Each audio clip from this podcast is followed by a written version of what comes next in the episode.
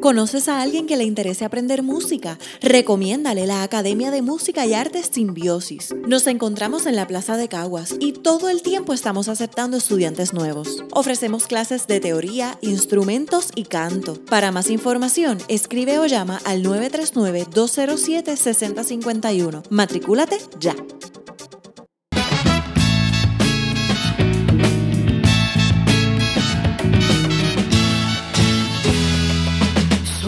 Raza pura, pura rebelde. Soy de una raza que ha tenido clavos en las manos y llagas en las rodillas. Soy de sangre rebelde hasta la frente. Soy de una raza pura, pura rebelde, que baja como los ríos de montañas ennievadas,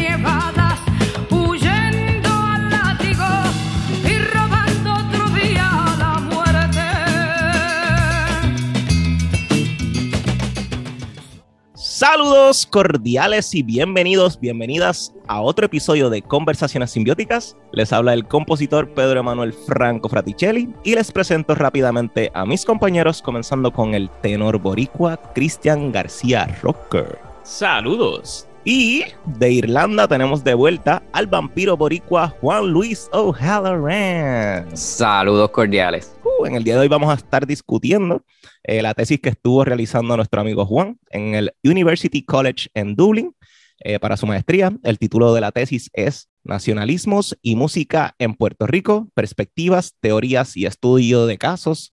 Eh, el director de escuela es el doctor Ciaran Crilly y el supervisor de la tesis fue el doctor Wolfgang Marx. Les recuerdo que tenemos la Academia de Música y Arte Simbiosis en la Plaza Palmeres de Caguas. Búscanos en las redes como Academia Simbiosis PR. Estamos dando clases de música, teoría, instrumento, canto. Escribe o llama ahora al 939-207-6051 o al 939-337-0047 para más información. También tenemos el Patreon, donde estamos poniendo información adicional de nuestras temporadas y a la vez contribuyen con este canal y con la creación de este tipo de contenido. ¡Uh! Christian. Bien, bueno, Juan, para comenzar con la clásica pregunta. ¿Cómo comienzas en la música y por qué eventualmente te vas a estudiar a Dublin? ¿Y cómo terminas con este tema para tu tesis? Bueno, pues, ¿verdad? Para hacer el cuento largo, corto. Este, pues nada, básicamente yo pequeño, este, probablemente estaba yo en el tercer grado, por ahí me pusieron en la escuela libre de música y comencé trompeta eh, el profesor Víctor Lebrón. Eh, no duré nada, duró un año, porque pues para mí se me hacía un instrumento bien físico en el momento, pero siempre tuve el interés en la música, siempre escuchaba música, este, siempre estaba pendiente a los conciertos, este, quién estaba tocando, este, y ya más tarde cuando llego a la escuela intermedia, pues el curso de música era obligatorio, pues ya yo tengo una trompeta, no voy a comprar otro instrumento, así que vuelvo a integrarme a las clases de música en trompeta. En, en, un corto periodo de tiempo también me uno a la banda municipal de Humacao, este, bajo el programa de la banda preparatoria que tienen. Eventualmente me transfiero a la banda municipal como tal, la banda de conciertos del municipio. Este, ahí, de alrededor de esa época, estoy hablando probablemente el 2010, 2011, entro a la escuela especializada en Bellas Artes de Humacao por trompeta igualmente. Eh, y nada, ¿cómo lo pongo? En mi, mi educación intermedia y superior constaron básicamente de coger mis clases académicas, después estar cogiendo música y, y artes todo el día, espectáculos, este, estar rodeado de gente que eran bailarines o, o actuaban o, o, dibujaban y pintaban. Y es precisamente en, ya en escuela superior en ya, yo diría, décimo probablemente, que estoy tomando esta clase de teoría y solfeo con el profesor Jay Álvarez. Un saludo a Jay Álvarez. Este, él comienza a hablarnos sobre las diferentes ramas de la música, las diferentes ¿verdad? especialidades, qué tipo de carreras hay en la música. Él nos habló de los etnomusicólogos. Y en aquel momento yo recuerdo que él dijo, los, los etnomusicólogos son como los Indiana Jones de la música. Ellos van, hacen trabajo de campo, ellos, ellos tienen que, que, que, entrevistar gente de otros países, de otras culturas, ellos tienen que grabar y coleccionar de grabaciones. Los exploradores. Sí, sí, sí. sonido de, de látigo. no, no, no, no, eso es muy intenso, pero este, me llamó la atención, yo dije, wow, hay, un trabajo que conlleva, ¿verdad? Este, hacer research, este, salir de, del escenario, este, envolverse con la gente, hablar con la gente, tomar en cuenta lo que ellos piensan sobre la música. Me pareció fenomenal, pero y entonces algo que siempre tuve en mente. Después yo llegué a casa y me puse a investigar sobre esto y pues me enteré que no lo dan en Puerto Rico eso es bien raro encontrar un programa en bachillerato que sea de musicología. Usualmente se estudia ya a nivel de maestría. Y nada, o sea, ya yo tocaba trompeta, así que dije, ok, yo necesito un bachillerato en música, so déjame entonces pulirme para poder entrar al conservatorio de música, hacer mi bachillerato y eventualmente, si puedo, hacer este, la maestría en musicología. Ese siempre fue mi plan. Este, había ciertas cosas que no había planificado, por ejemplo, dónde, cómo, pero básicamente esa, ese, ese era solo mi, pues, mi plan, por, decirlo así. Eventualmente ya en, ya senior year, un año de senior year, entro a la Escuela Libre de Música este, y estoy cogiendo mis clases en la Escuela Especializada en Bellas Artes y estoy también saliendo de ahí cogiendo mis clases en la Escuela Libre de Música. La profesora Valerín, este, Benito, este, de vez en cuando si tenía la, este, la oportunidad con Rafael Lebrón, Caleco y, ¿verdad? En la Escuela Libre de Música con Jean Duclerc. Eh, entonces, pues ya me graduó y pues eh, logro entrar al conservatorio. Esos fueron unos añitos bien interesantes. Ahí los conozco a ustedes, de ahí sale este proyecto también. Este, logró terminar el conservatorio en el 2021 y bueno, mis planes seguían en pie. Quería estudiar etnomusicología, eh, no es algo que ofrecen aquí. Yo no tenía muchas ganas de irme a Estados Unidos, lo confieso, pero nada, fue un proceso entonces de pues, investigar qué país me llamaba la atención. Yo soy O'Halloran, tenemos en casa un poquito de descendencia irlandesa, un poquito de conexión con ese país bien bonito. dije, ok, siempre me ha interesado ir, déjame investigar si tienen algún programa eh, interesante. Y bueno, lo tienen. Me llamó la atención del país. Eh, solicité a una sola universidad, no tenía plan B, me aceptaron y bueno, ahí el resto es historia el destino. Sí. Ahora, en cuanto a, a, por qué decidí eh, hacer la tesis sobre el tema del nacionalismo y la música puertorriqueña, pues Irlanda es un país reciente. Y yo sabía esto antes de llegar. Yo sabía que pues, ellos tuvieron sus luchas de independencia y sus eh, choques políticos no hace mucho, no hace mucho tiempo. Pero yo obviamente yo estoy viendo esto desde un punto de vista lejano, o sea, yo estoy en Puerto Rico, yo estaba viendo sobre esas cosas, yo no sabía cuán relevantes eran esos temas en Irlanda antes de yo llegar, entonces yo llego y pues sí, obviamente estoy tomando mis clases y demás, pero uno pues ya está uno en, otra cultura y uno ve pues cómo ellos piensan sobre sus propios su propia crisis colonial que tuvieron no hace poco. Y básicamente sobre cómo ellos piensan sobre el nacionalismo. Este, y pues me enteré que, o sea, me di cuenta que es algo que todavía es bien relevante aún hoy en día, quizás no tanto como antes, como en el momento en que estaban ocurriendo estos choques de independencia, pero es todavía bien relevante, especialmente cuando el norte de Irlanda todavía es parte de, Reino Unido y hay cierto tipo de, de roce entre, entre la República y pues, la, la idea de que parte del país todavía le pertenece a Reino Unido. Y bueno, originalmente mi idea era estudiar la música rebelde, rebelde irlandesa. Ese siempre fue como que el interés ya cuando estaba allí. Pero ya como que en el segundo semestre pues dije, ok, esto es interesante, pero ¿y si trabajamos la música rebelde de Puerto Rico? Música rebelde en Puerto Rico la hay, hay bastante, pero pues decidí quizás hacer algo un poquito más abarcador porque de dónde sale esa música rebelde. Eh, y más allá, la música que nosotros llamamos música nacionalista, ¿por qué la llamamos música nacionalista? Siempre hemos oído, especialmente, ¿verdad? Ustedes lo saben muy bien, en el conservatorio hablamos de música nacionalista y hablamos sobre música clásica que tiene elementos puertorriqueños. Y mientras yo entiendo esa definición, a mí me pareció que esa definición no a mí personalmente no me satisfacía. Yo entendía que tenía que haber un poquito más. ¿Por qué? Bueno, entonces, ¿por qué no le llamamos música clásica, folclórica o algo así? Porque tiene que ser música nacionalista. Eh, la palabra me parece que es bien importante. Este, así que decidí, pues, vamos a investigar esto entonces, vamos a ver entonces qué, qué otros puntos de vista podemos traer sobre la música nacionalista, eh, qué exactamente es el nacionalismo ¿Es una ideología o es un fenómeno que ocurre? Este, ¿Y qué exactamente hace que una música sea nacionalista o no nacionalista? Así que básicamente esa fue mi preocupación y de ahí pues sale la, la tesis.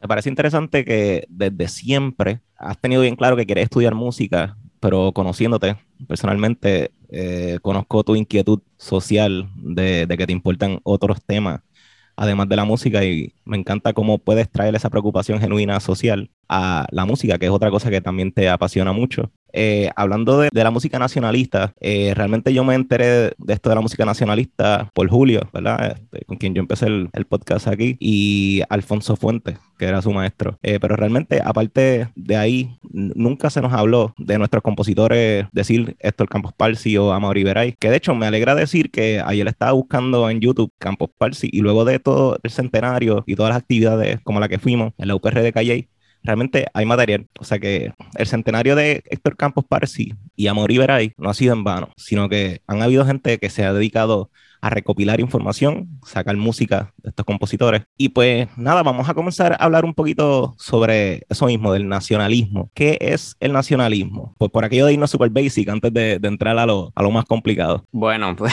como todo en la academia, siempre hay quien tiene su, sus opiniones y sus definiciones que, eh, ¿verdad? Varían. Este, yo basé mi tesis, la espina, como por ponerlo así, la espina dorsal de mi tesis es básicamente pues, el libro de comunidades imaginadas. Pues la definición, la espina dorsal de mi tesis, yo la basé en pues, el libro de comunidades imaginadas de Benedict Anderson. Y esencialmente él está haciendo el argumento de que pues, el nacionalismo no es una ideología o no es una filosofía eh, un bien peculiar. Hay una, sección del libro donde está él está hablando de los ismos, que siempre queremos, siempre que vemos un ismos, queremos, queremos poner una figura central, un gran filósofo, un gran pensador que sea, se pueda atar a esta ideología, por ponerlo así. El argumento de que el nacionalismo no, no es que el nacionalismo no es muy, no, no, es tanto una ideología, es más bien un fenómeno que ocurre. Este nacionalismo está atado pues a la nación, a las ideas que tiene, a las ideas de identidad cultural, de identidad nacional, y pues cada nación es diferente, por tanto cada nacionalismo es diferente, por tanto es bien difícil hablar de una sola ideología nacionalista. Así que para ponerlo eh, en otras palabras, nacionalismo tiene que ver con la forma en que nosotros, las comunidades,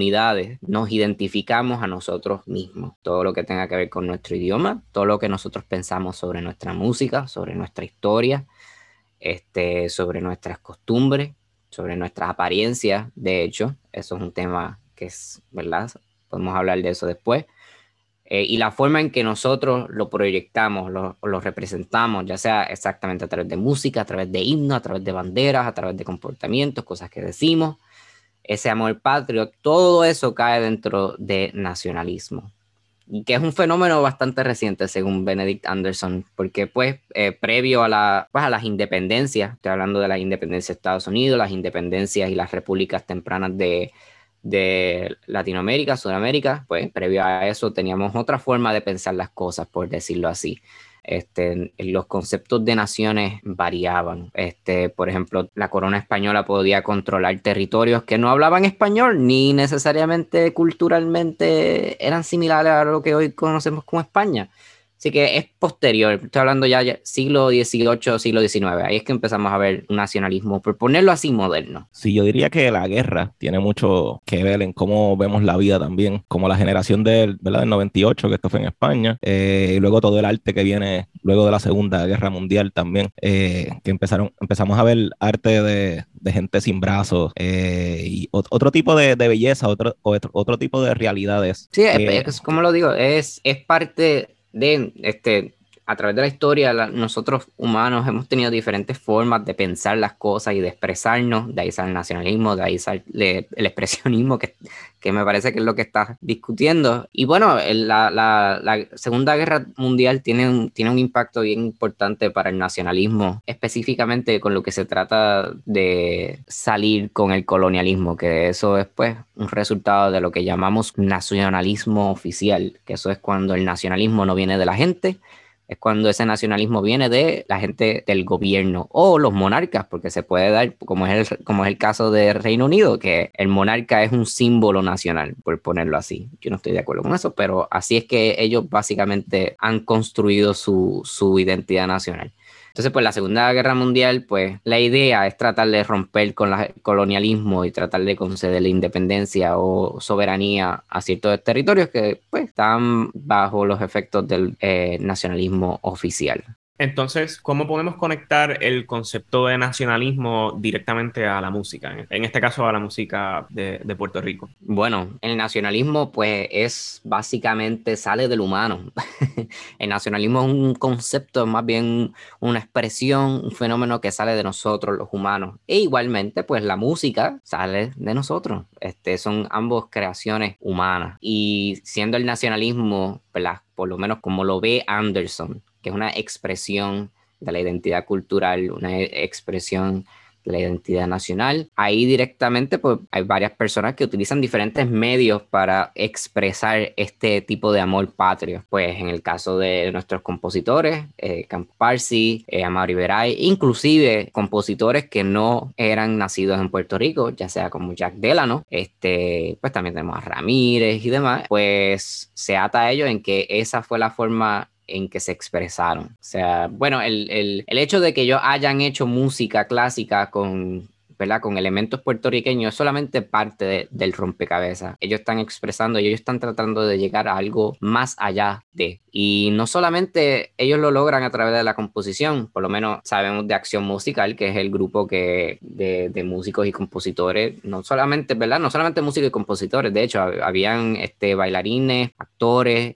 que se dedican básicamente a promover todo lo que es la, el arte puertorriqueño. Sí, que podría leer, ¿verdad?, quiénes fueron los firmantes del documento. Este, estaba la profesora María Teresa Cortés, presidenta de la sección de Bellas Artes, el periodista Rafael Montañez, el compositor y profesor Luis Antonio Ramírez, que elaboraba entonces en WIPR Radio, que lo acabamos de mencionar, eh, también estaba Cuca Franceschi y Ana María Blanco, las sopranos Camelia Ortiz del Rivero, Delia Calderín y Olga Iglesias, eh, Robert Cheney, saludos ahí a Anthony Cheney, eh, las pianistas Alicia Villar, Margarita Bertrán, Irma Isern de Vallecillo y Nidia Font, las bailarinas y coreógrafas Ana García y Hilda Navarra, fundadoras del Ballet de San Juan.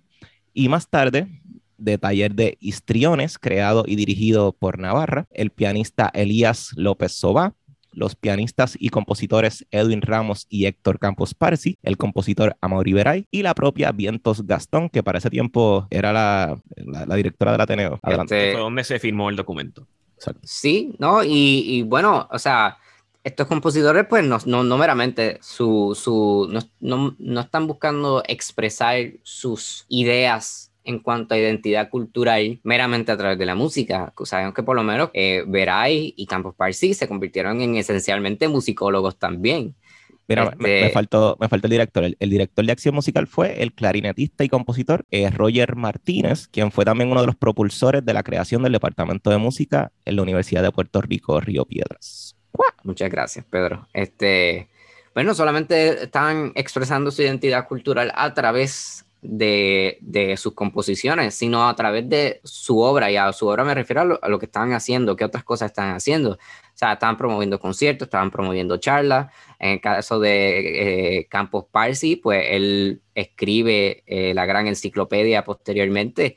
Y bueno, ahí tenemos básicamente una fuente de información. La Biblia por ponerlo así, sí, tenemos un montón de información súper importante y es gracias a que estos compositores tenían una preocupación bien grande por su identidad cultural y decidieron, ok, vamos a hacer este gran proyecto, vamos a escribir, vamos a documentar, vamos a tratar de, ¿verdad?, de poner aquí todo lo que podamos para, ¿verdad?, para las personas que están aquí ahora y las personas que vienen después. Personas como eh, Veray, bajo la misma directriz de, de alegría, eh, ayudaron a fundar el archivo de música, la sección de música en el archivo general. O sea que es un esfuerzo más allá de, meramente sus composiciones. Sí, hay dos temas ahí grandes que quisiera tocar. Este, Uno de los temas es la Divetco y otro de los temas es acción musical. Pero entonces vamos a hablar un poquito de la Divetco. Y me parece interesante la Divetco porque es como esa parte del nacionalismo que es del Estado, que viene del Estado Sí. Eh, entonces, como que está la Divetco ahí. Y entonces estaba leyendo en tu tesis que Ujú. Donald Thompson le atribuye la Divetco a, a Luis Muñoz Marín. O sea, como una iniciativa de él, genuinamente. Entonces, luego Jack Delano como que lo, lo ayuda entonces a formar Sí. el arte y toda la cosa. Eh, fue realmente exitosa, como dicen la Divetco, en llevar, pues, esa, esa ¿cómo- ¿cómo se dice? Esa cultura o, es- o esa educación a, a las,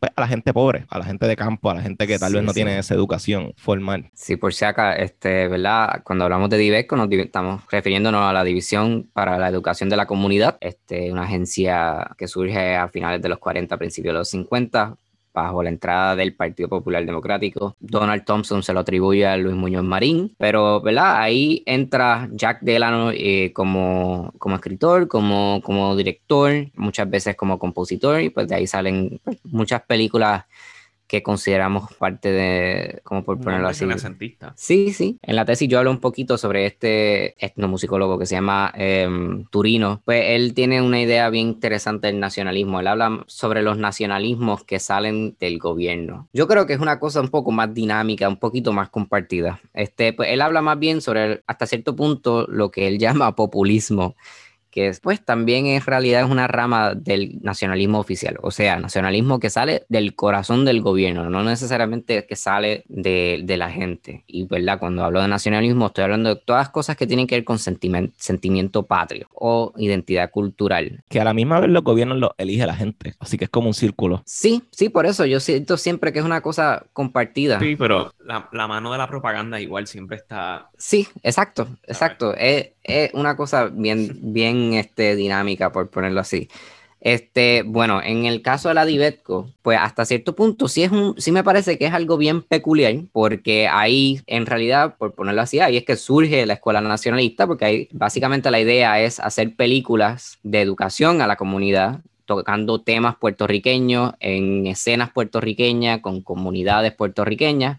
Por tanto, obviamente, pues eh, en cuestión a, cómo van a tratar la música de estas películas, pues se van a inclinar a una estética pues puertorriqueña. Aun si utilicen quizás a veces música clásica, etcétera, pues vas a ver que van, ahí es que empiezan a utilizar muchos motivos, pues, de la música jíbara, de la plena, este, de nuestras músicas populares. Pero la, la peculiaridad de esto es que esto ocurre dentro de una agencia de gobierno que, pues, es del gobierno par- del- del Partido Popular Democrático, que en aquel entonces es que, pues, entró al poder. Eh, me parece, ¿verdad? Hablando de las películas de la Divetco, eh, recién estaba viendo El Pelotero, que entonces, eh, hablando del pelotero, ¿verdad? Que, que, nada, empieza como en un monte, en una comunidad pobre, eh, y tiene la canción, creo que es Si no me dan de beber, lloro, con una guitarrita, eh, pero a la misma vez, el deporte del béisbol. ¿Cuán puertorriqueño realmente es el, pues, el deporte del béisbol? Y ahí tú ves eh, pues, lo complicado de nuestra relación con los Estados Unidos y de nuestra sociedad como tal, y cómo una comunidad pobre está intentando jugar béisbol cuando no tienen ni, ni los recursos Sí, sí. suficientes para subsistir. O sea que ya de por sí esa premisa eh, de esa comunidad jíbara tratando de jugar Ujú. béisbol está genial y a la misma vez es súper complicada. Sí, y continuando lo de la Divetco, este, pues la idea principal, y Donald Thompson habla sobre, sobre esto en su artículo sobre la Divetco, que la idea principal siempre fue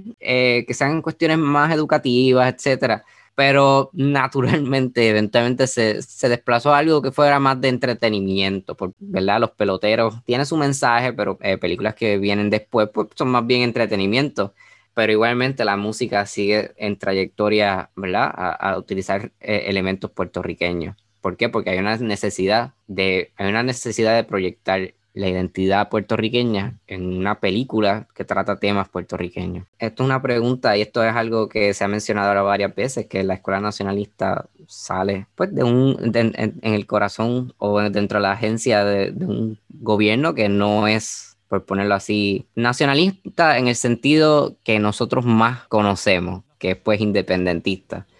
Pero en aquel entonces, el Partido Popular Democrático se puede argumentar que sí era un partido nacionalista. Simplemente no era un partido independentista. El Partido Popular Democrático entra, y yo sé que es súper controversial, pero el Partido Popular Democrático entra con la idea de adoptar un himno, con la idea de adoptar la bandera, con la idea de- del Instituto de Cultura, con la idea Ramos Antonini con la idea de las escuelas libres de música. Este, tú sabes, Ramos Antonini también está hablando sobre un conservatorio. Sale lo de los proyectos de, de la Dibetco. Así que había un cierto interés en representar una identidad puertorriqueña, por tanto, pues hay un tipo de nacionalismo envuelto. Ahora, lo que no hay, pues, un independentismo. O sea, son nacionalistas que están dispuestos, estaban dispuestos en aquel entonces, yo no sé cuántos populares quedan por ahí, pero son dos o tres. Este, que estaban... Quedan más de lo que creemos.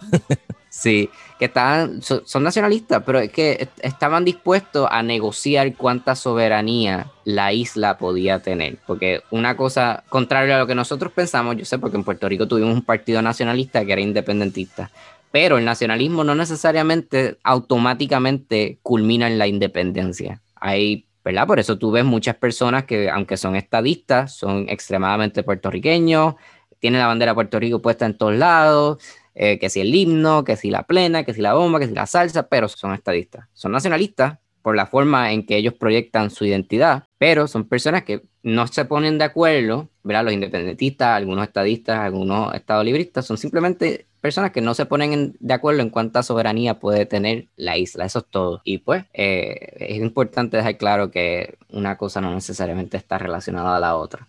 Ahora, para regresar a los peloteros, sí, enteramente. Y, eso es bien peculiar lo que menciona sobre eh, ya la inclusión de un deporte que era, pues que surge en los Estados Unidos, pero se está dando en una comunidad jíbara.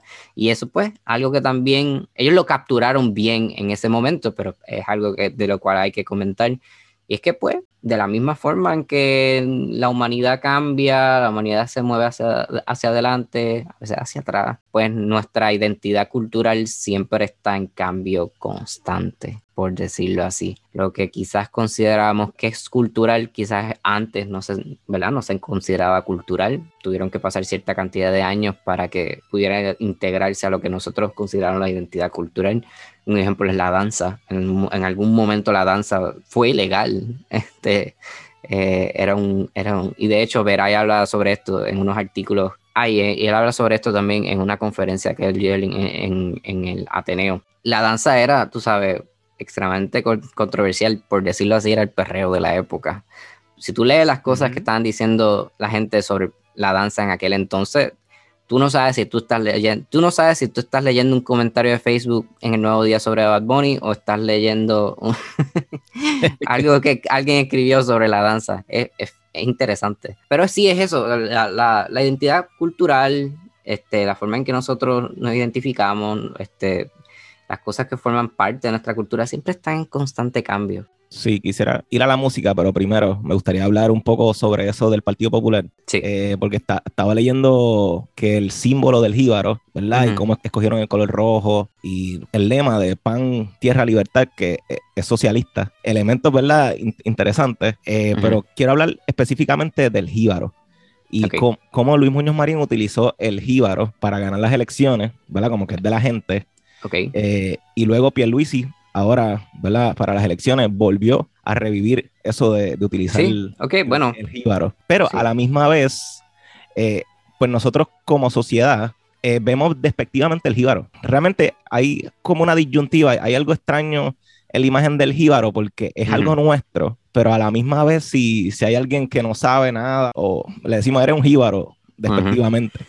O sea, como que hay algo raro en, o algo controversial en la imagen del jíbaro que lo utilizamos como algo nuestro, pero a la misma vez lo rechazamos. Ok, eso se, yo te voy a explicar bien fácilmente. Eh, bueno, lo voy a dividir en cuestión de utilizar el jíbaro como una figura para ganar las elecciones, populismo, ¿ok? Se llama populismo, eh, nacionalismo oficial. Esto es amor patrio, este, eh, chihichi a lo nuestro, etcétera, etcétera, pero que sale del gobierno. Y después, los gobiernos populistas, esto es lo que utilizan, buscan los, y a, esto voy, el populismo surge cuando básicamente estos países, estas repúblicas, eh, eh, bueno, estoy hablando por lo menos en el caso de Sudamérica, de acuerdo al artículo de Turino, básicamente estas repúblicas sí son repúblicas que obtuvieron su independencia para hasta cierto punto dado, probablemente previo a los 40 y algunos previo a los 50, para ponerlo en un contexto de, lo que estaba ocurriendo en Puerto Rico también, eh, son comunidades son grupos de personas que no estaban participando activamente en la política de esos países. O sea, la política se llevaba en la metrópoli. Por tanto, o sea, las personas ricas, eh, la élite era quienes, quienes controlaban eh, la política. Pues el populismo surge de cuando estos otros grupos quieren obtener poder y entonces dicen, ok, ¿cómo lo puedo hacer? Bueno, puedo eh, básicamente mover las masas, puedo buscar apoyo de los sectores que no han participado en la política hasta este punto dado. Y básicamente, y de ahí también sale, pues, ¿y cómo ellos hacen esto? Pues adoptan la imagen, se visten, por ponerlo así, de la imagen de estos sectores y adoptan la música. Y ahí es que empiezan a promover eh, la música, por ponerlo aquí, eh, Sí, la música, sí, sí, ahí, es que empiezan a promover la música, ahí es que empiezan a promover o utilizar la música de la gente, ahí es que empiezan a, salen estaciones, esto ocurre en Latinoamérica, empiezan a surgir estaciones que promueven este tipo de música, ¿verdad? Y sí, yo sé, suena medio cínico, en algunos casos resultó positivo, en algunos casos pues no. De, de hecho, en algunos casos surgió... Eh, Precisamente, quiero, quiero decir un comentario, y es que reciente, turismo, que es del gobierno, no es promocionó, pero le dio dinero a Bad Bunny para hacer un anuncio en el concierto de él. Y entonces en el concierto de Bad Bunny, ¿verdad? El, gobierno queriendo ser parte de, de, Bad Bunny, ahí en ese concierto es que Bad Bunny dice que Pierluisi es un mamabicho, ¿verdad? Y disculpen el, la palabra. Y entonces precisamente intentando utilizar ese populismo, ¿verdad? De Bad Bunny, que es el, artista número uno en el mundo, ahí it backfired, porque entonces pues Bad Bunny Le, tira al propio gobierno, tú sabes. y no, no, ¿verdad? No, eso, entonces pues en el caso del Partido Popular Democrático, este, previo ¿verdad? Previo al Estado Libre Asociado, previo a que las personas pudiesen votar, pues el, poder lamentablemente estaba en manos pues, de una élite, estaba en manos, ¿verdad? De lo que sea que dijera el presidente, de lo que sea que dijeran desde afuera, pues, pues ahí es que movían fichas, ponían gobernadores, quitaban gente, etcétera, etcétera. Pues ya cuando se abren elecciones, pues la táctica del Partido Popular Democrático es decir, no, vamos a ir a las comunidades jíbaras, de nuevo, esto tú lo puedes ver con buen ojo y también lo puedes ver como, con mal ojo. Vamos a darle zapatos Sí, exacto. Este, vamos a tratar de conseguir el apoyo de las comunidades que no han participado en la política antes. Y eh, de ahí es que sale entonces esa insistencia en, la pava, esa insistencia en pintarse de la imagen de los jíbaros. Aunque yo, ¿verdad? Yo voy a ser honesto, este, ¿qué tenía Luis Muñoz Marín de jíbaro? Él se, él se crió en la metrópoli, fue hijo de otro político bien reconocido, Luis Muñoz Rivera, este, nada, pero esa imagen era crucial, era súper importante. Entonces, pues en muchas de las cosas que posteriormente a él ganar, pues tú puedes ver, en, por ejemplo, en las cosas que saca Divetco, es pues que hasta cierto punto la imagen del jíbaro es romantizada, por ponerlo así. So, ¿verdad? Eso contesta esa pregunta.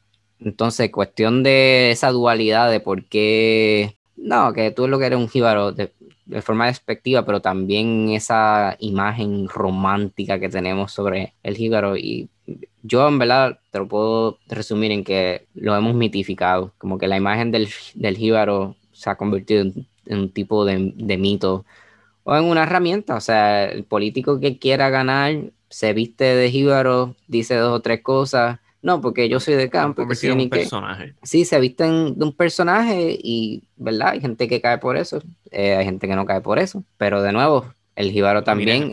al guitarreño. Ajá. Pero, no, es que sea directamente un jíbaro, pero literalmente es una marioneta política que apela precisamente a ese tipo de sentimiento. Sí, y entonces, pues también recuerda, el jíbaro aun cuando lo hemos querido romantizar y hemos, y yo no sé cuántos cuadros de casitas puertorriqueñas hemos creado con el flamboyán al lado, la figura de Jíbaro, pues una persona que viene de comunidades extremadamente pobres. Son personas que no tenían zapatos, la comida era escasa, tenían gente que trabajaba todo el día. Y yo creo que hasta cierto punto, ¿verdad? Nos sobran, ah, ¿verdad? Independientemente de cuánto hemos romantizado esa figura, nos sobra un poquito de, de, de, ese como que elitismo o ese forma, esa forma despectiva de tratar a la gente.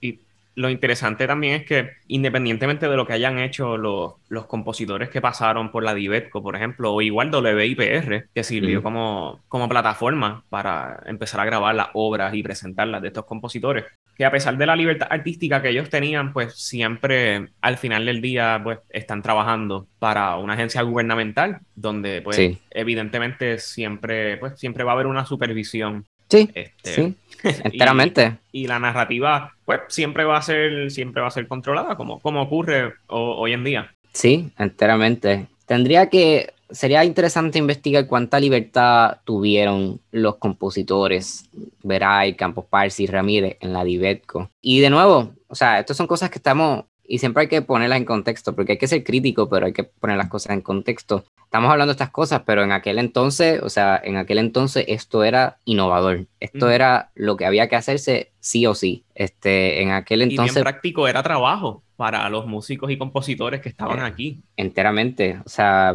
Jack Delano, tan pronto Campos Parsi regresó, Delano se lo trajo a la Divetco. Cuando Veray regresó, Delano se lo trajo a la Divetco. Ese era, ese era el proyecto innovador e ideal. Pero de nuevo, o sea, este, esta era la forma ideal de que ocurrieran las cosas. Y bueno, yo no estoy muy seguro si Veray o Campos Parsi posteriormente ven la problemática de que sea una agencia de gobierno, etcétera, etcétera. Pero ellos estaban claros en su propuesta, por ponerlo así. Sí, a mí lo que me encanta es que de todo este grupo que firmó el, manifiesto nacionalista musical de, Puerto Rico, son gente que genuinamente hicieron un montón de cosas. O sea, que son gente que estaban comprometidas con la cultura, con el arte, con, la sociedad en general. Y, son nombres que, genuinamente podríamos hacer un episodio de, cada una de, las personas que, que firmó este manifiesto de lo importante que fueron. Quisiera hacer, ¿verdad? Yo, ¿verdad? Quiero, quiero dejar mencionar esto. Yo sé que hablamos de nacionalismo musical, como que pues los elementos puertorriqueños en la música, pero esto que tú estás mencionando también es nacionalismo musical. Eh, me gustaría hablar de Acción Musical, la que fue formada el 5 de octubre de 1950. Y quisiera hablar sobre una de las, cosas específicamente, porque Acción Musical se dedicó a, hacerse unas preguntas bien extrañas para, pues para la gente que está fuera del ambiente artístico, que tal vez No, no se hace estas preguntas, pero una de las preguntas que se hizo a Acción Musical en su momento era si el baile era una amenaza para nuestra música. Porque toda la música que representaba nuestra identidad tenía baile. Y e, ellos vieron eso como si fuera un tipo de amenaza este, hacia la música, porque depende una cosa de la otra.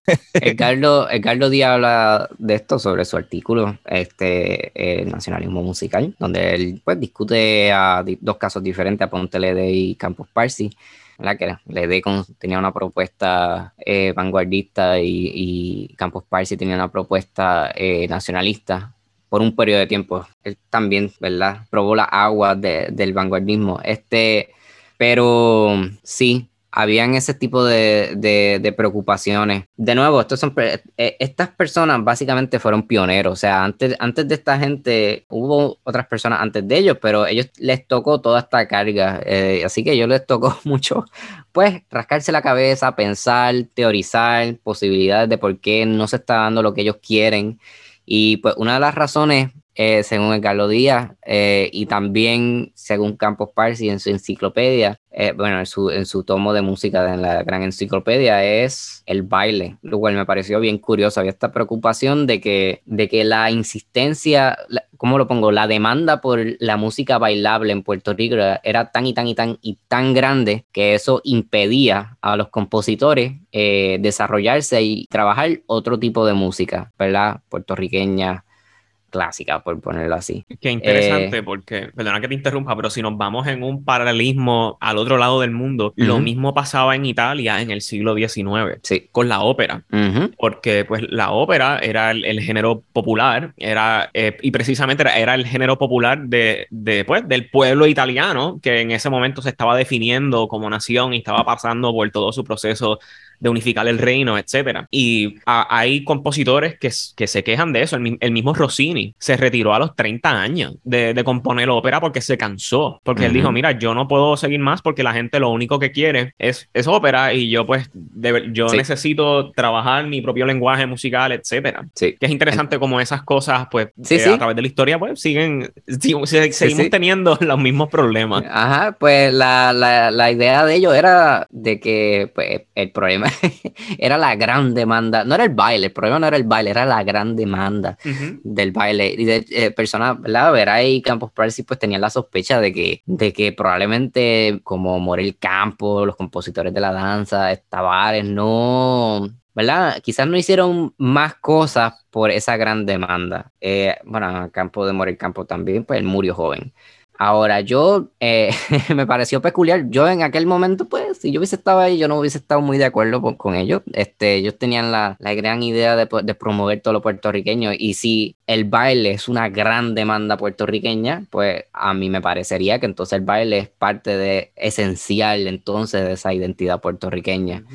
Y yo creo que ellos eventualmente se dan cuenta. Ellos, yo creo que eventualmente dejan de resistirlo y se dan cuenta. Bueno, Campos Parsi cree, este, escribe el Tureyarito, que literalmente se traduce a danza en el cielo. O sea, Sí, bueno, él también musicalizó varios, varios danzas, vari- varios, no sé si son ballets, ¿cómo es que se llama la maestra de teatro de- del conservatorio? Le- la profesora Provi Sein. Exacto, pero Vicente hablaba de, de Campos Parsi en el simposio que hubo este año. Incluso ni, bueno, e- ella no quiso decir, bueno, él, él no quiso que dijeran cuánto le cobró, probablemente ni le cobró nada, siendo compositor y cono- conociendo cómo son muchas de estas cosas, probablemente Campos Parsi lo hizo hasta de gratis y le hizo dos, no sé cómo llamarle eso, no sé si son bailes. Ah, Él, musicalizó, si no me equivoco, Un sueño de una noche de verano de Exacto. Shakespeare. sí, sí. Y, y lo interesante con Parsi es que si uno escucha su música, pues a veces uno, lo- uno puede decir contra. Tiene, que él mismo lo decía, él decía que su forma era, la forma de su música era europea, pero que su lenguaje era, era de aquí. Que para ese ballet él utilizó elementos electrónicos y hasta sintetizadores, que pues siempre, a pesar de ser un compositor que pues, lo podemos llamar nacionalista o tradicional, etcétera, estuvo a la vanguardia de lo que estaba sucediendo en, en- en los- en el momento musical de su época. O sea, siempre Ujú. estuvo al tanto de qué era lo nuevo. Bueno, y cogió Sin- clases sin con dejar atrás, pues, Exacto. el nacionalismo y toda su identidad y tradición, etcétera. O sea, seguía sí. siendo él. Sí, que cogió clases con Nadia Boulanger, que, o sea, es como una super escuelota de música. Y lo mejor de Nadia es que no le quitaba la identidad a, lo- a los compositores, sino que veía que era lo que, lo que querían hacer los compositores y le, le trabajaba precisamente esa estética que quería o- y le ampliaba ¿verdad? las posibilidades que querían hacer. Este, creo que Campos Parsi es un excelente ejemplo que tiene de todo tipo de música. Eh, Sí, hablábamos sí. que tiene muchas canciones de arte, pero también tiene pues, orquestales, ¿verdad? Como el Divertimento del Sur y, y de este, todos los estilos. los mismos ballets que estamos hablando, que Ujú. tienen esta música electrónica, o sea que eh, eran personas bien completas, compositores bien completos. Y hablando de, de Campos Parsi, ¿hay algún eh, discute un ejemplo concreto en tu tesis sobre la música de Parsi, eh, que es una canción de arte, Sí. la de, la de Majestad Negra?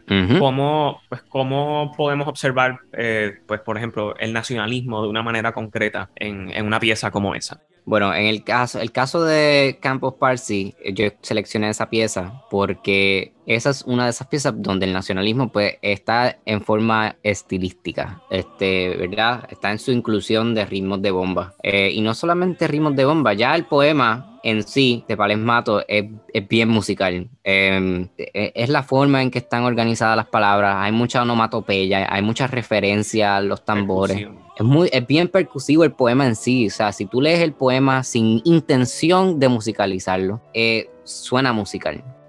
Lo que hizo Parsi con, la, ¿verdad? con el poema en sí me parece brillante, porque él básicamente reconfigura todos los ritmos que hay en, en ¿verdad? Los, los ritmos que él va a utilizar para su pieza, él los organiza de acuerdo a cómo está su onomatopeya organizada en el poema en sí. ¿verdad? Sílabas largas, eh, las, ¿verdad? son notas más largas, sílabas cortas más cortas, entonces si es una onomatopeya, pues él trata de replicar eso y también pues su inclusión de, de pues ritmo de bomba patapapam, patam, patam, pa, patam, patam, por la encendida, callantilla, navate, bantum. O sea que hay un. Él está a propósito incluyendo eso. Entonces, aparte de eso, también es nacionalista y quizás más que nacionalismo, eh, también eh, poema en sí tiene referencia a, a lo que es eh, la herencia africana en Puerto Rico, en Jamaica, en Cuba, en, en diferentes partes del Caribe. Este, así que pues no solamente es nacionalista por su, por su utilización de ritmo puertorriqueño,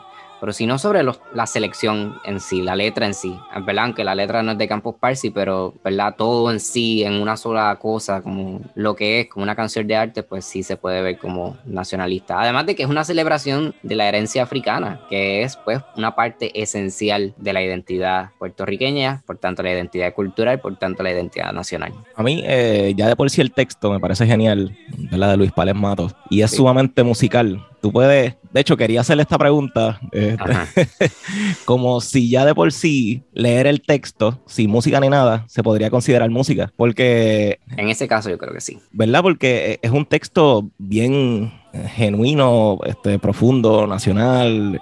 Eh, o sea, está, demasiado de, muy bien escrito, ¿verdad? Aparte de lo que hizo Campos Parsi, que también está genial. Pero hablando meramente del texto, a mí me parece, me parece música. sí, no, es la forma en que él configura, eh, la forma en que está organizada sus palabras, es bien rítmica y siguen ciertos patrones. O sea, él, él utiliza esas palabras y más, tarde, este, más tarde eh, esos, esos mismos ritmos se duplican de forma casi idéntica en otro verso, cuando solamente tenía que rimar la última palabra. O sea, es, no sé, no sé cómo ponerlo. Es, un buen texto. Es, el texto, o sea, de todos los textos que pudo haber cogido Campos Parsi, es uno de los más ideales. Esa es otra tarea importante del compositor, no tan solo estructurar la música, es precisamente buscar el material, o sea, la fuente para, su composición. Precisamente. Sí, y creo que como el, texto es tan rico también, por eso es que la música también es, es bastante eh, liviana. No, no, no, no lo digo de una manera despectiva, sino que la música va con el texto, o sea, como que, y no, no al revés. Eh, me gustan también los acordes que utiliza, que son como unas quintas abajo, que son acordes que yo mismo utilizo intuitivamente con mis piezas este, antes de conocer a Bella Campos Parsi, utilizo esos mismos acordes. Que, ¿Quién sabe si uno, Son, uno como compositor buscando esas sonoridades en específico que uno escucha en la cabeza y pues en este universo galáctico este, que todo el mundo estamos conectados con las mentes, eh, pues tal vez hay alguna conexión entre ellos y yo, qué sé yo, y los compositores de ahora. Eh, o sea, como que hay, hay una cultura auditiva también que, nada, esto, esto es un super viaje a los Andrew Álvarez, pero es como si estuviéramos conectados mentalmente y tuviéramos un, un mismo concepto de, la música que, pues, que somos. Bueno, yo no sé si estamos conectados mentalmente, pero, o sea, sí, o sea, es, parte de lo que, o sea, hay ciertas armonías que se utilizan para evocar, pues, cierto tipo de, de ideas. Y no, o sea, me parece que, o sea, el tratado armónico de, de Majestad Negra es bien peculiar y porque pues ese tipo de armonía eh, trabajada junto al ritmo, este, ¿verdad? Yo me enfoqué más en el ritmo porque estaba tratando de buscar, ahí, ahí es que me pareció que, que, estaba esa conexión nacionalista, por lo menos cultural lo que estaba diciendo Pedro, que a veces hasta, hasta las diferencias en lenguaje o en nuestro cerebro eh, afectan eso. Por ejemplo, no, no es casualidad, por ejemplo, que las lenguas que utilizan diferentes tipos de entonación, como son las lenguas asiáticas, que su música, por ejemplo, es, más rica armónicamente en el sentido de que utilizan cuartos de tonos y microtonos, y se han hecho estudios de cerebro y literalmente hay diferencias eh, pues físicas en los cerebros de personas que, que crecen hablando estos idiomas o personas que crecen hablando otros idiomas. Y eso afecta pues las tendencias del oído por decirlo así. Sí eh, verdad ahora que eh, mencionas idiomas que verdad algo que me gustaría no sé es como un fun fact interesante. No lo, no lo mencioné al principio porque íbamos ya a discutir nacionalismo en sí y esto ocurre antes del nacionalismo.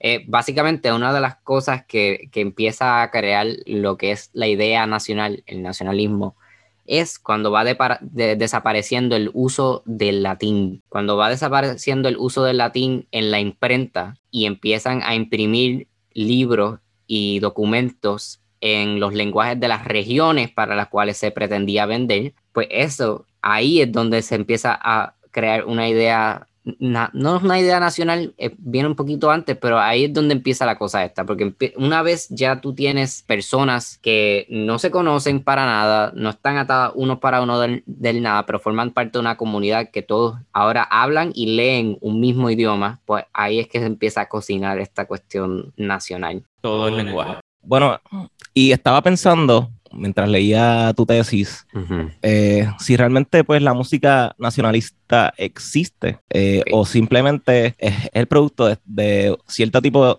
de personas con ciertos ideales haciendo música. Porque hablando, hay una de las canciones, déjame buscarla, que, es una mujer. Sí, sí. Lucecita. Ajá. La canción Soy de una raza pura.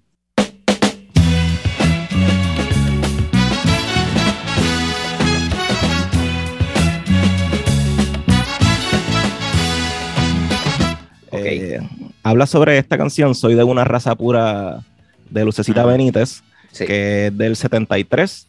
Me parece interesante porque utiliza el jazz del momento, de los 70, sí. que es como que ese jazz hacía a lo Weather Report, eh, que tiene, es como medio funky también un poquito. Sí, es un funk, es un funk R&B. Este, es, el comienzo del funk, pues por así Sí, ok. Eh, básicamente yo incluí esta pieza porque, eh, ¿verdad? Si mi tesis entera era retar un poquito la idea de que es meramente lo estilístico, pues esta pieza me, me pareció ideal porque musicalmente no tiene nada que sea como que 100% de nosotros, ¿verdad? En cuestión del arreglo. Esto es funk, Airbnb, esto es de Estados Unidos, puro. La letra, en, ¿verdad? Ahí es donde entran los nacionalistas, ahí, ahí es donde Ahí es donde entra lo de eh, la, identidad nacional, identidad cultural, eh, amor patrio. Parte de trabajar lo que sería la música nacionalista, yo dije, ok, espérate, yo tengo que yo tengo que entender un poquito qué es nacionalismo en general, que es donde viene Anderson, pero yo dije, pues también hay que trabajar un poquito lo que es el nacionalismo puertorriqueño. Todos los nacionalismos son diferentes de acuerdo a la forma de pensar de cada país, ¿verdad? Dependiendo de la cultura de cada país. Por tanto, ¿verdad? Si yo quiero estudiar música nacionalista puertorriqueña, tengo que verificar, tengo que estudiar qué es el nacionalismo puertorriqueño. Pues una de las grandes figuras del nacionalismo puertorriqueño es Albizu Campo. Y parte del, este, ¿cómo lo pongo? Parte de los esfuerzos de Albizu Campo en aquel momento para impulsar una idea nacionalista constaba en la idea de la raza. Y esto hay que mencionarlo, bien importante que recordemos esto, cuando se habla de raza, por lo menos en el contexto en que Albizu lo ponía, él no se refiere a color de piel, ¿ok? Él no se refiere a la, ¿verdad? él no se refiere a la gente blanca, la gente negra, este, la gente de, otro test, no, él no se refiere a nada de eso. Cuando Albizu habla de raza, él hablaba sobre cultura, cultura compartida. La idea del Bisu en aquel momento era trazar una línea y separar la cultura estadounidense de la cultura puertorriqueña al decir, no, no, no, espérate, todos nosotros somos de una raza latinoamericana. Nosotros tenemos más en común con el resto de Latinoamérica que con Estados Unidos nuestra raza no es la misma de la de Estados Unidos. En otras palabras, nuestra cultura no es la misma que la de Estados Unidos. Esencialmente, para él, raza era cultura. Este, así que, por tanto, eh, personas negras, personas blancas, personas de, de, ¿verdad? De todos backgrounds eran de una misma raza después que fueran puertorriqueños y fueran latinoamericanos. Ese, ¿verdad? Y hasta cierto punto, eso termina colándose en el, eh, por ejemplo, tuve el, eh, el, logo antiguo, porque me parece que lo cambiaron ya del Instituto de Cultura, donde tienen, eh, tienen un indio, tienen un español, tiene eso, ¿verdad? Ideas de lo que ahora llamamos este, democracia racial, que eso ha tenido también sus problemas, porque si todos somos iguales, ¿cómo yo voy a ver los problemas que afectan al que es diferente? ¿verdad? Pero en aquel momento, pues esto era, estamos hablando de ideas súper innovadoras. Y pues yo escogí esta pieza porque eh, esencialmente se llama Soy de una raza pura. Y que es un título que dice, wow, espérate, ¿qué es esto? ¿Cómo que de una raza pura? Pero cuando, él, em, cuando, ¿verdad? Cuando se empiezan a cantar, cuando ella empieza a cantar y va sobre todos los versos, tú poco, ella dice, soy de una raza pura. Y tú dices, eh, diablo, ¿cómo que una raza pura?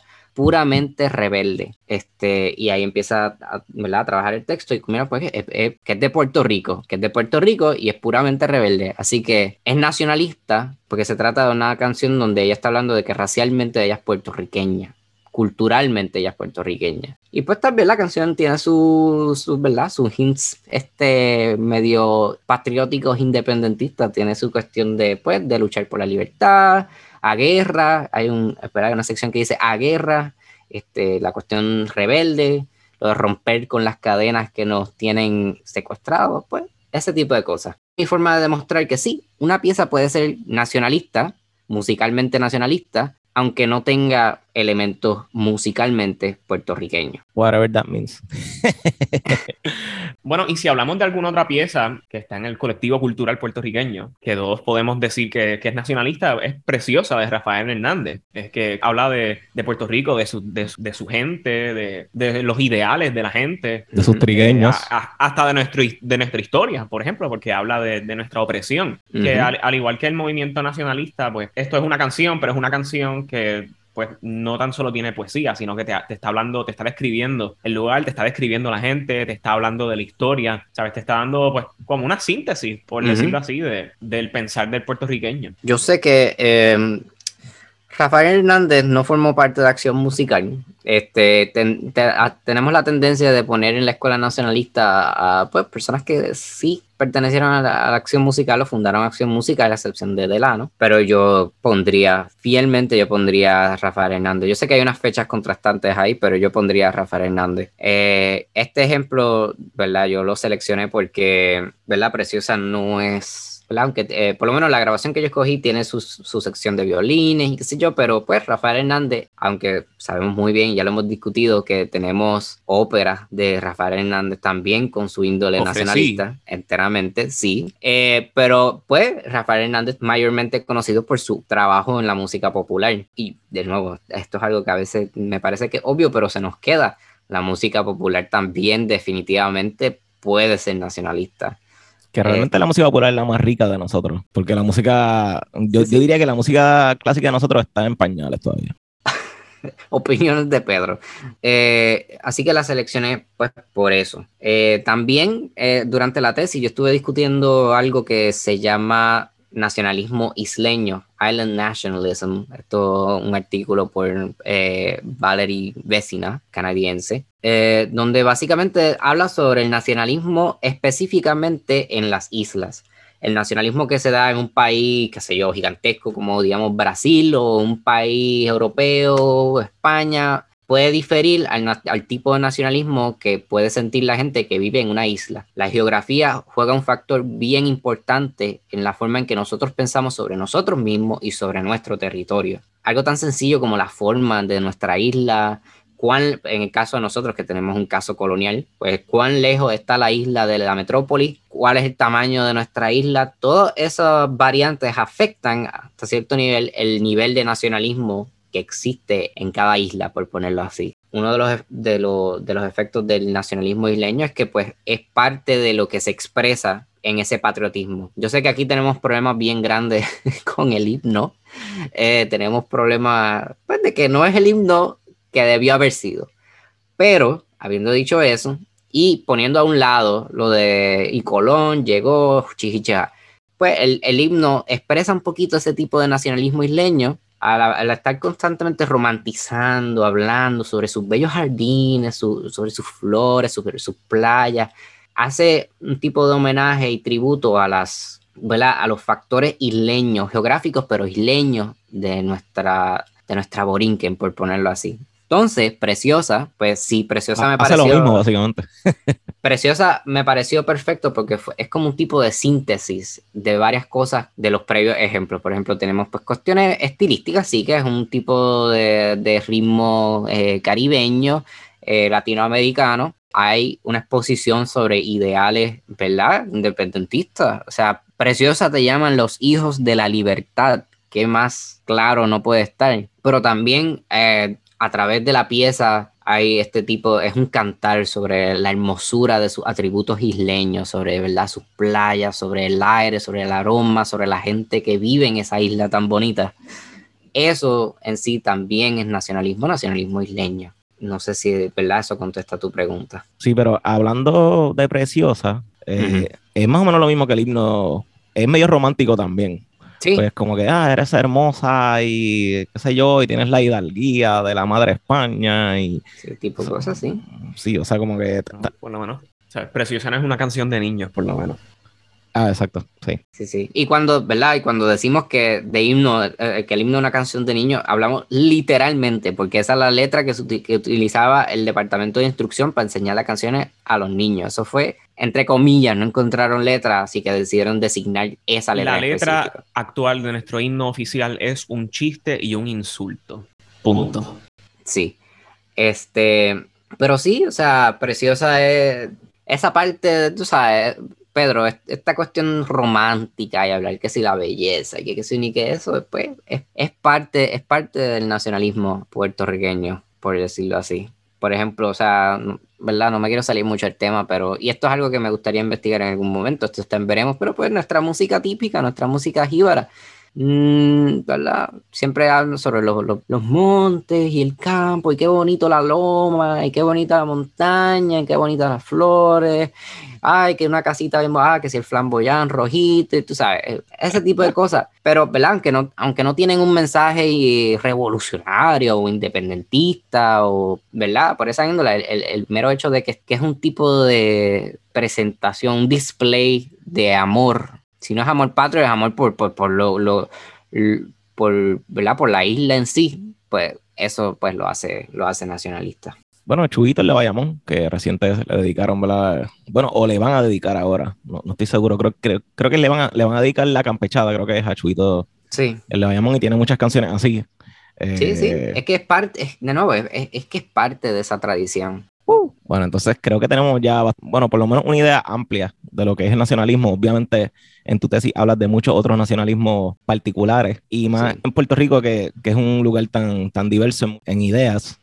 Y mira, para ponerte las cosas en perspectiva, eh, eh, ¿verdad? Parte, nuestros mismos compositores nacionalistas tenían ideas, ¿verdad? Diferentes. Por ejemplo, sabemos que, que Veray era independentista. Eh, y Veray hacía música atonal. Lo que pasa es que lo que se hizo famoso fue el, el villancico yaucano, pero, pero él hacía música, tú sabes, heavy. Sí, sí. Pues entonces, mira qué interesante. Tenemos su contraparte, pero de nuevo, colaboraron en muchas ocasiones eh, Campos Parsi, que él era estadista. O sea, tenemos dos personas que pertenecen a la escuela de músicos, ¿verdad? De compositores nacionalistas. Los dos tienen una propuesta musical de amor patrio, este, con utilización de de elementos puertorriqueños, este, algunos más que otros. Campus Parsi fue parte de ese gran proyecto de acción musical, parte gracias a él tenemos la gran enciclopedia de, de, ¿verdad? El tomo de música de la gran enciclopedia, más sin embargo, él no estaba de acuerdo necesariamente con la independencia, que está bien, o sea, digo, está bien si eres Campus Parsi, porque si no... bueno, si es una postura, o sea, este, pero de nuevo, ah, y eso fortalece más mi argumento de que el nacionalismo no es más bien una ideología, es más bien una expresión, es, es un fenómeno que ocurre. Y el nacionalismo se puede precipitar en la ideología de independencia o se puede o no puede precipitarse en nada. los dos hombres eran nacionalistas, pero no simplemente no estaban de acuerdo en el nivel de soberanía. Eso es todo. Me gustaría saber qué, qué piensa Pontelede de, de, de Amor y de esta gente. A ver si tiene algún tipo de, opinión, tal vez ni se acuerda, eh, pero por lo menos en, mi, en mi bachillerato en composición a mí nunca me hablaron tanto de Campos Parsi ni, de Amor Iberay. Siempre, siempre hablamos de, de otra gente como Pontelede y Francis Schwartz y otra, otra línea estética. pero creo que esa, esa otra línea convivió con esta. Sí. Y creo que, pues, cuando al menos en el, en el bachillerato, en, el conservatorio, se debería, maybe un curso de nuestros compositores, eh, porque es lo basic. O sea, por lo menos, este, pues saber par de piezas de Tavares, par de piezas de, de, de las danzas. Este, Morel Campos. Gracias. par de piezas de Juan Morel Campos, este, par de piezas de Campos Parsi, par de piezas de Amor Ibray, pues, par de piezas de los compositores vivos de ahora también. By the way, el de las danzas, pero en el archivo, en el archivo general tenemos como dos sinfonías de Morel Campo, tres sinfonías. Material que todavía hay que, hay que sacarlo de ahí y trabajarlo. Sí.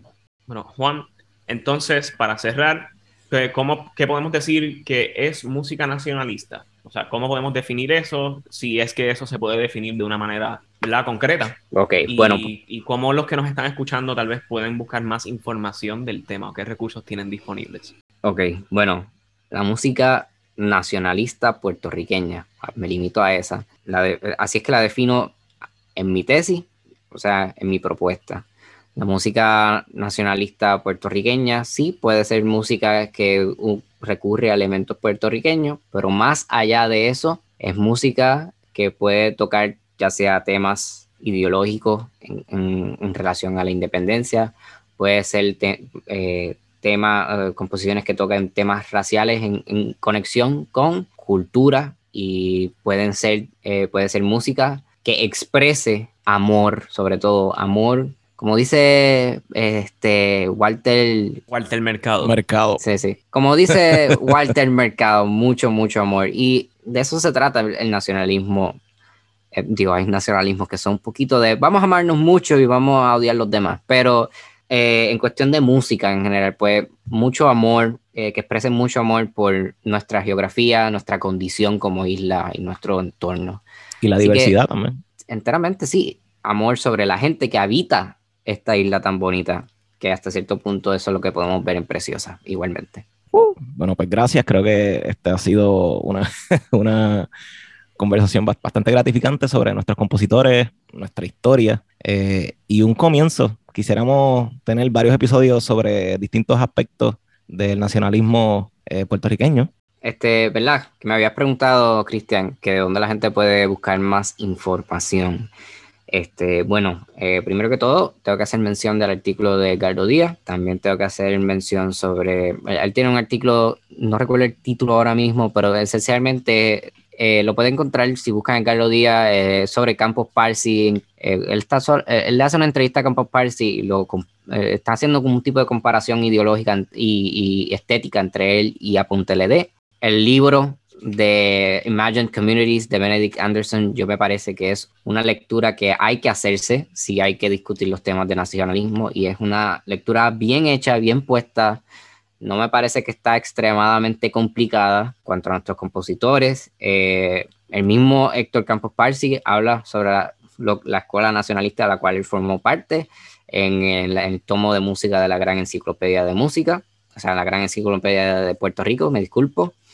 Eh, recientemente nos enteramos que eh, la Universidad de Puerto Rico en Calle tiene una colección, tiene la colección de Campus Parsi, incluyendo documentos, partituras, grabaciones. Cualquier persona que quiera eh, ¿verdad? llevar a cabo un proyecto serio de investigación puede darse la, la vuelta por ahí. No puede, tiene. Tiene.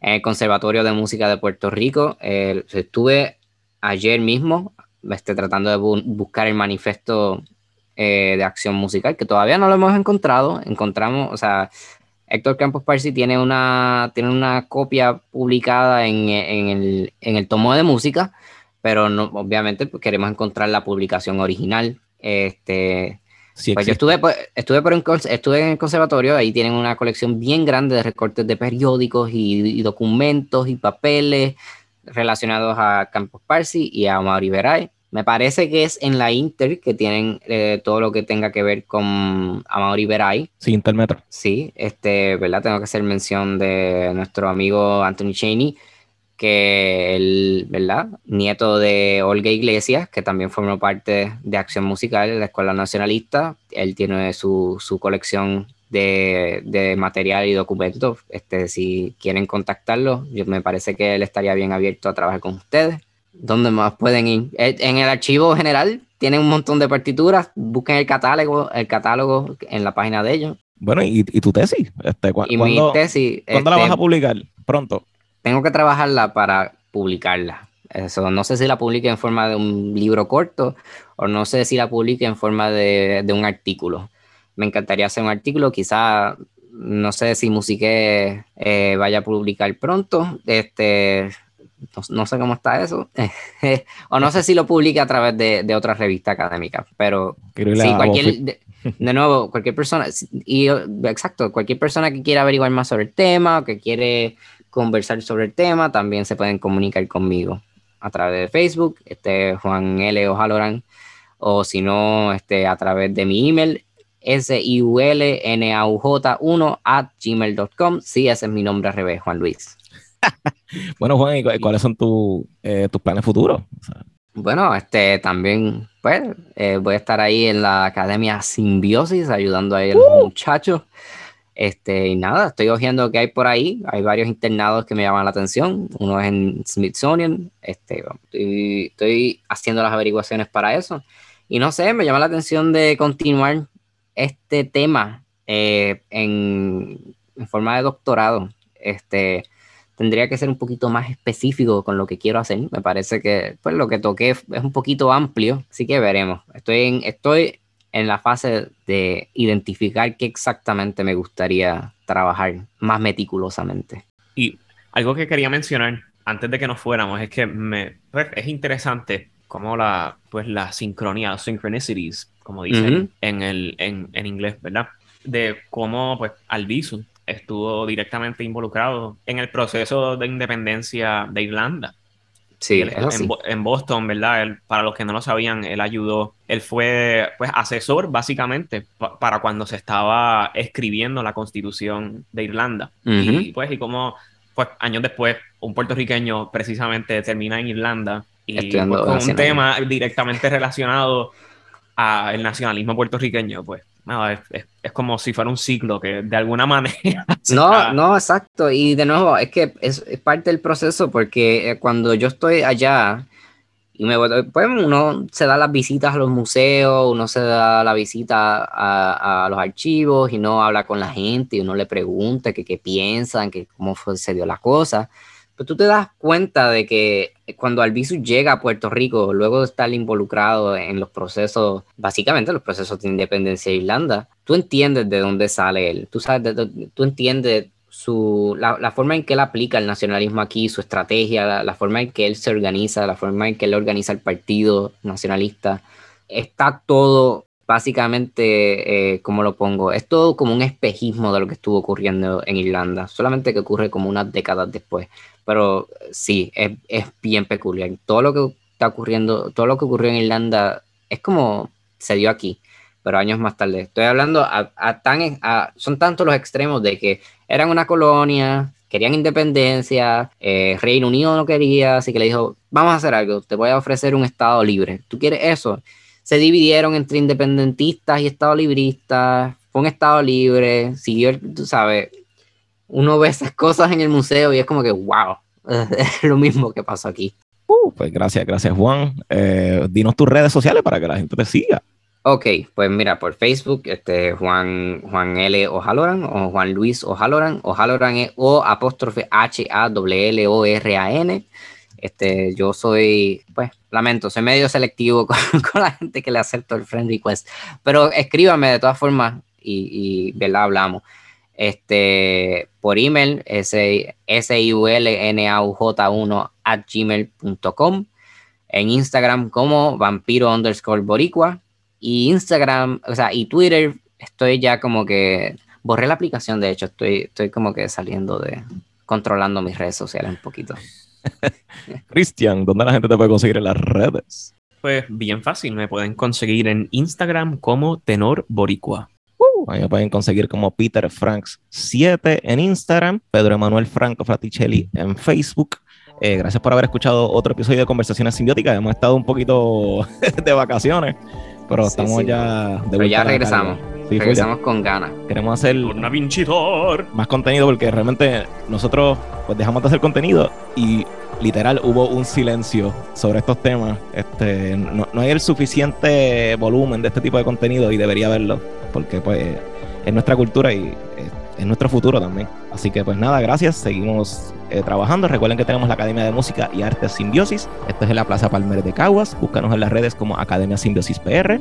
Damos clases de música, teoría, instrumento, canto. Escribe o llama ahora al 939-207-6051 o al 939-337-0047 para más información. Al podcast lo pueden buscar como Conversaciones Simbióticas en Facebook, Simbiótica Pod en Twitter Gracias por haber escuchado otro episodio de Conversaciones Simbióticas y será hasta la próxima. Bye.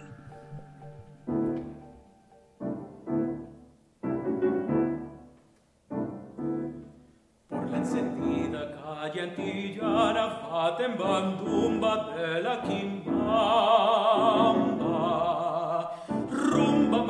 macumba, candombe, bambulá. Entre dos filas de negras caras.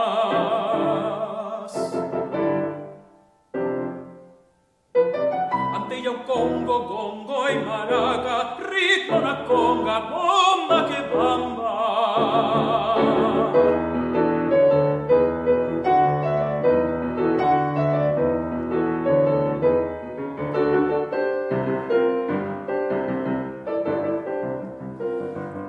Zarandeando la reina danza y de su inmensa grupa resbalan menos cachondos que el gongo cuaja. En ríos de azúcar y de melaza prieto trapiche de sensual zafra. El caderamen masa con masa exprime ritmo suda que sangra y la molienda culmina en danza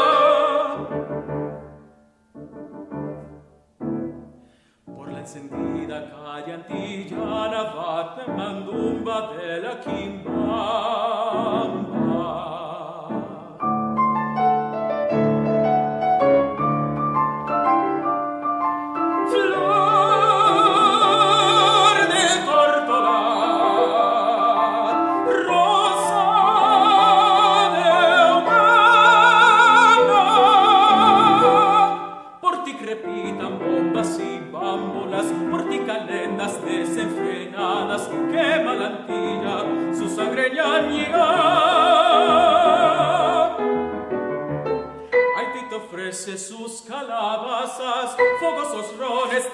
Jamaica, Cuba te dice, dale mulata, y Puerto Rico me la, melamba.